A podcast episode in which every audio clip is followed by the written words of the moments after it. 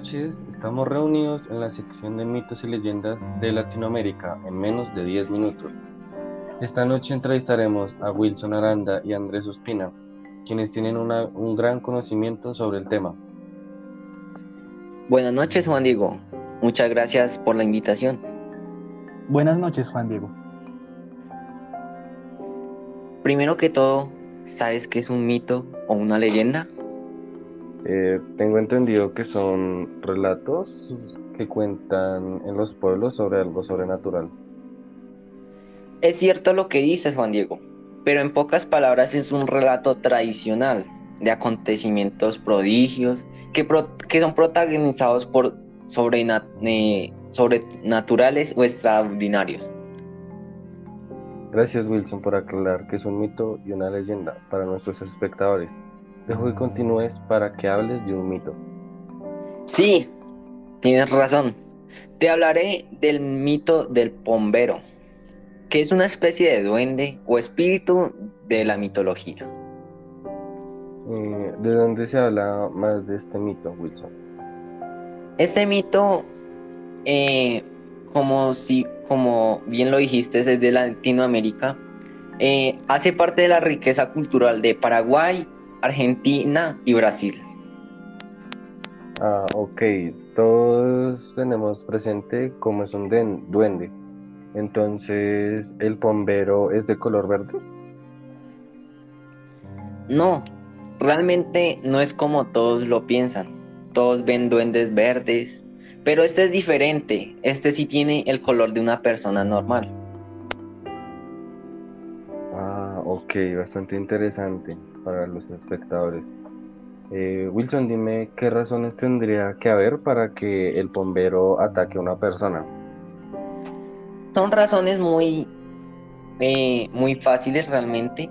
Imagina que tú cortas un árbol o que eres un cazador y cazas más de lo que necesitas o que repites el silbido a altas horas de la noche cuando te diriges a tu casa o que dices tú el nombre del bombero en, voz alta, él, este se enojará mucho y de pronto te atacará.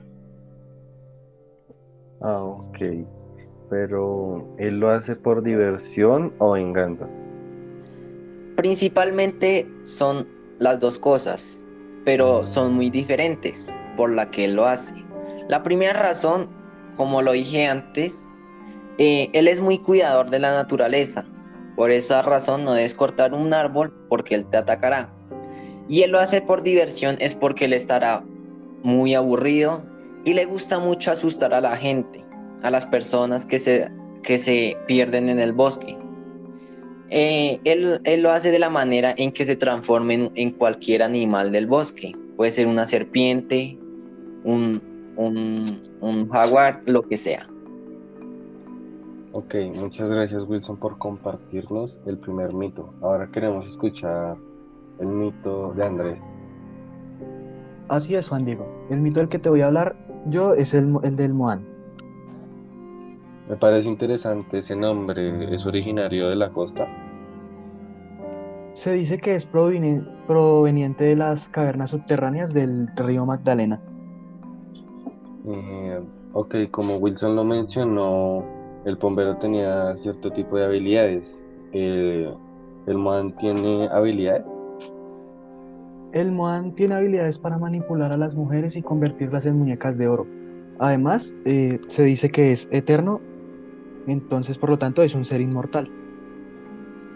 Ah, bastante interesante la verdad. Entonces, ¿eso quiere decir que el Moan es alguien atractivo ya que manipula a las mujeres? No, de hecho no, no tiene buena apariencia ya que este está cubierto de pelo. Sin embargo, es capaz de convencer a las mujeres que se acercan a los ríos. Ah, ok, es un detalle bastante interesante. Eh, bueno, Andrés, tengo entendido que Wilson y tú mm, del Tolima, eh, he escuchado que ya se habla mucho del Moan. Sí, es proveniente del Tolima.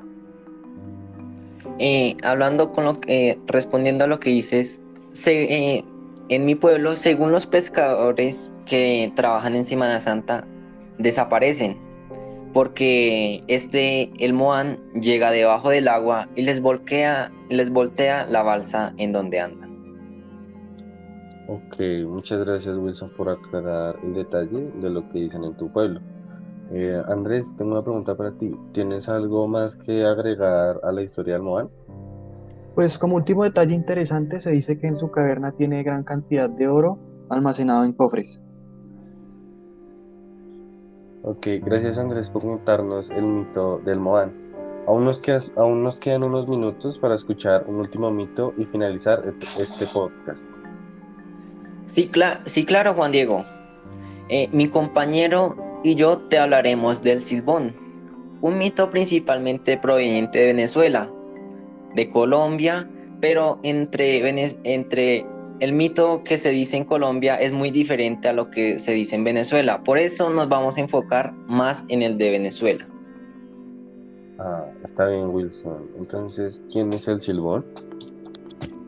Eh, principalmente el silbón era, vivía, era una persona común y corriente. Vivía con su familia, pero su familia lo mimaba mucho. Un día se le dio por querer comer carne de ciervo. Su papá fue al bosque y al ver que él no, él no, él no consiguió nada, lo mató y hizo que su mamá cocinara la carne de su, de su marido. Em, su abuelo se dio cuenta y este lo que hizo fue desterrarlo, eh, pegarle con un látigo y, le y lo maldijo enviándole un perro del diablo detrás de él. Eh, posteriormente eh, regresó donde le quitó la vida a su padre y recogió los huesos. Y se, se, dice que se la pasa vagando por el bosque silbando. Uy, está bastante profundo e inquietante el mito del silbón. ¿Ocurre algo cuando se escucha el silbido del silbón? Eh, de hecho sí, ocurre algo inusual y es que si tú escuchas el silbido de lejos, es que significa que está cerca y que estás en grave, peligro. Eh, en cambio, si lo escuchas muy cerca, no tienes que preocuparte porque significa que este está muy lejos. Uy, mm, sigue siendo bastante interesante en los mitos, pero este está muy resaltante, la verdad. ¿Existe algo para poder alejar al, al silbón cuando uno lo tenga cerca? De hecho, sí, pero este depende de la situación. Porque si lo tienes, porque como le dijo mi compañero anterior, si lo escuchas lejos, es decir, que está cerca.